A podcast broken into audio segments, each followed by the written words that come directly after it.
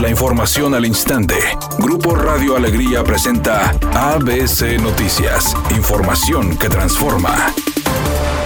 Más que un pacto entre los empresarios de la construcción y el gobierno de Nuevo León para buscar negociaciones en el pago de los impuestos verdes, se debe denunciar a las pedreras que cobraron un monto del gravamen y no lo reportaron a la tesorería. Así lo señaló el gobernador Samuel García, quien dijo que tras sorprender en estas acciones a algunas extractoras de caliza, le hagan llegar la información para presentar querellas penales por este concepto. Las pedreras que sí le cobraron al viviendero el impuesto y se lo robaron. Es que ellos nos demuestren qué pedreras les cobraban el impuesto para si yo encuentro que no lo enteraron, poder presentar querella penal por el delito de retenido no enterado un impuesto indirecto. Bienvenidos siempre aquí a Tesorería, pero más que negociar, primero es cuentas claras de quién está cobrando y robándose este impuesto.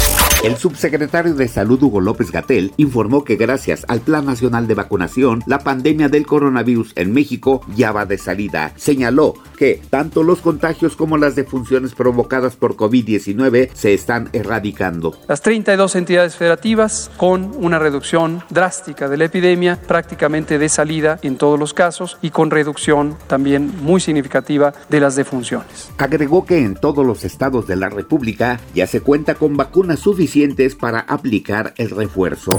Editorial ABC con Eduardo Garza. Un error histórico de la pasada administración independiente haber cancelado el proyecto hidráulico Monterrey 6 que traería agua a Nuevo León del río Pánuco. Ahora, cinco años después de la decisión del gobierno del Bronco y ante una crisis de agua, tiene que entrar la Federación, Nuevo León, Coahuila, Tamaulipas y la iniciativa privada a retomar el proyecto para garantizar por lo menos 50 años más del vital líquido. Así están las cosas en blanco y negro en el tema del agua en Nuevo León.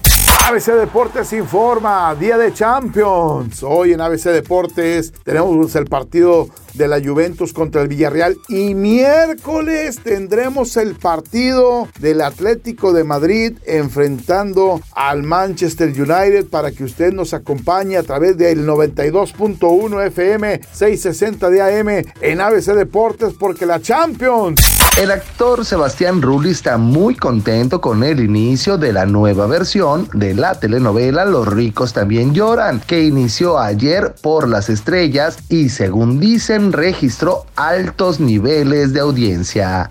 Es un día con cielo despejado. Se espera una temperatura máxima de 34 grados, una mínima de 24. Para mañana miércoles se pronostica un día con cielo despejado. Una temperatura máxima de 32 grados, una mínima de 16. La actual en el centro de Monterrey, 34 grados.